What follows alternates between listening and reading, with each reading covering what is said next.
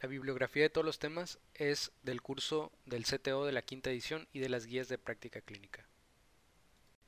Bien, la malnutrición esta puede ocurrir por un aporte deficitario o por causas orgánicas como lesiones anatómicas o del tracto digestivo, metabolopatías, infecciones crónicas o enfermedades crónicas. De la malnutrición existen dos tipos, la malnutrición proteocalórica, edematosa o quasiorcor y la no edematosa o marasmo. En un paciente menor de 5 años que acude a consulta, primero tenemos que identificar los factores de riesgo, los cuales serían peso y talla bajo al nacer, retraso del desarrollo psicomotor, ausencia de lactancia materna, inicio tardío o inadecuado de alimentación complementaria, discapacidad en el menor, tener un hermano menor de un año, muerte por desnutrición en algún miembro de la familia o infecciones crónicas dentro de la familia. Y clínicamente la malnutrición leve a moderada se caracterizaría por una disminución de la talla y del peso de acuerdo al percentil para la edad del niño, mientras que la grave se caracteriza por lo siguiente. Clínicamente la malnutrición protocalórica edematosa se caracteriza por letargia, pérdida de la masa muscular, infecciones de repetición, vómitos, diarrea, anorexia, edema, hepatomegalia y edematización de otras vísceras, pelo ralo y despigmentado.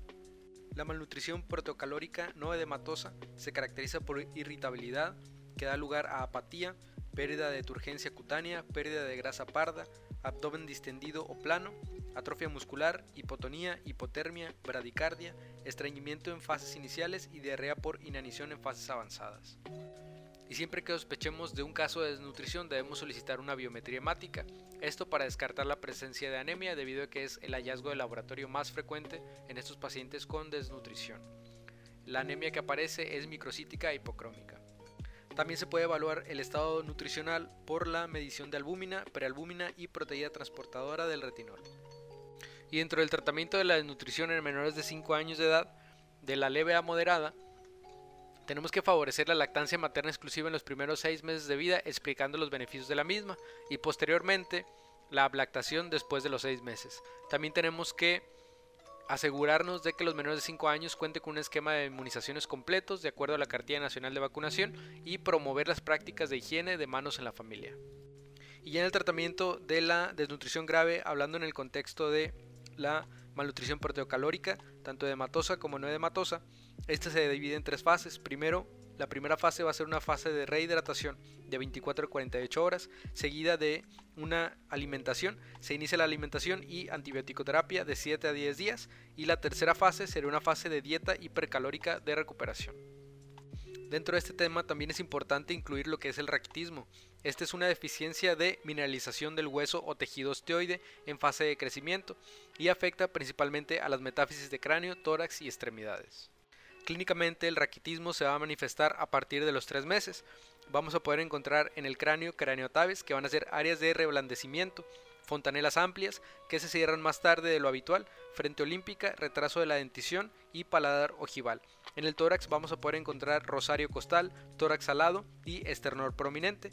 Y en las extremidades, engrosamiento a nivel de las muñecas, maleolos prominentes y deformación en valgo de las piernas. Y también en la pelvis y columna vamos a encontrar una pelvis que se describe como pelvis en corazón de naipe francés, escoliosis y persifosis. Y como síntomas generales vamos a encontrar anorexia, irritabilidad, hipotonía muscular, sudoración abundante y puede haber tetania. Dentro de las pruebas complementarias, la radiografía de muñeca es la más indicada para analizar las alteraciones. En esta vamos a encontrar metáfisis ensanchadas en imagen de copa de champán, amplia línea de división entre metáfisis y epífisis, líneas de Milkman-Lucer y también pueden haber fracturas. Y el tratamiento para el raquitismo sería vitamina D o 1,25 dihidroxicolecalciferol y si hay caso de hipocalcemia se administraría calcio suplementario. Y entre los puntos más importantes del tema de desnutrición sería recordar los distintos grados de desnutrición que podemos encontrar, también las características de los grados de desnutrición más graves y recordar que el dato de laboratorio más frecuente que vamos a encontrar es la anemia microcítica hipocrómica, así también como repasar el tratamiento de esta enfermedad. Dentro del raquitismo, lo más importante clínicamente es recordar las manifestaciones clínicas que se van a presentar, como es el craneotabes, que es este reblandecimiento del cráneo, y dentro de las extremidades, una de las más importantes también es el ensanchamiento de las muñecas, que aparte de ser un signo clínico, pues también nos va a poder servir para valorar la gravedad de esta enfermedad. Y bueno, ese fue el repaso rápido del tema de malnutrición en el que incluimos el raquitismo. Espero que a todos nos sirva para repasar. Gracias.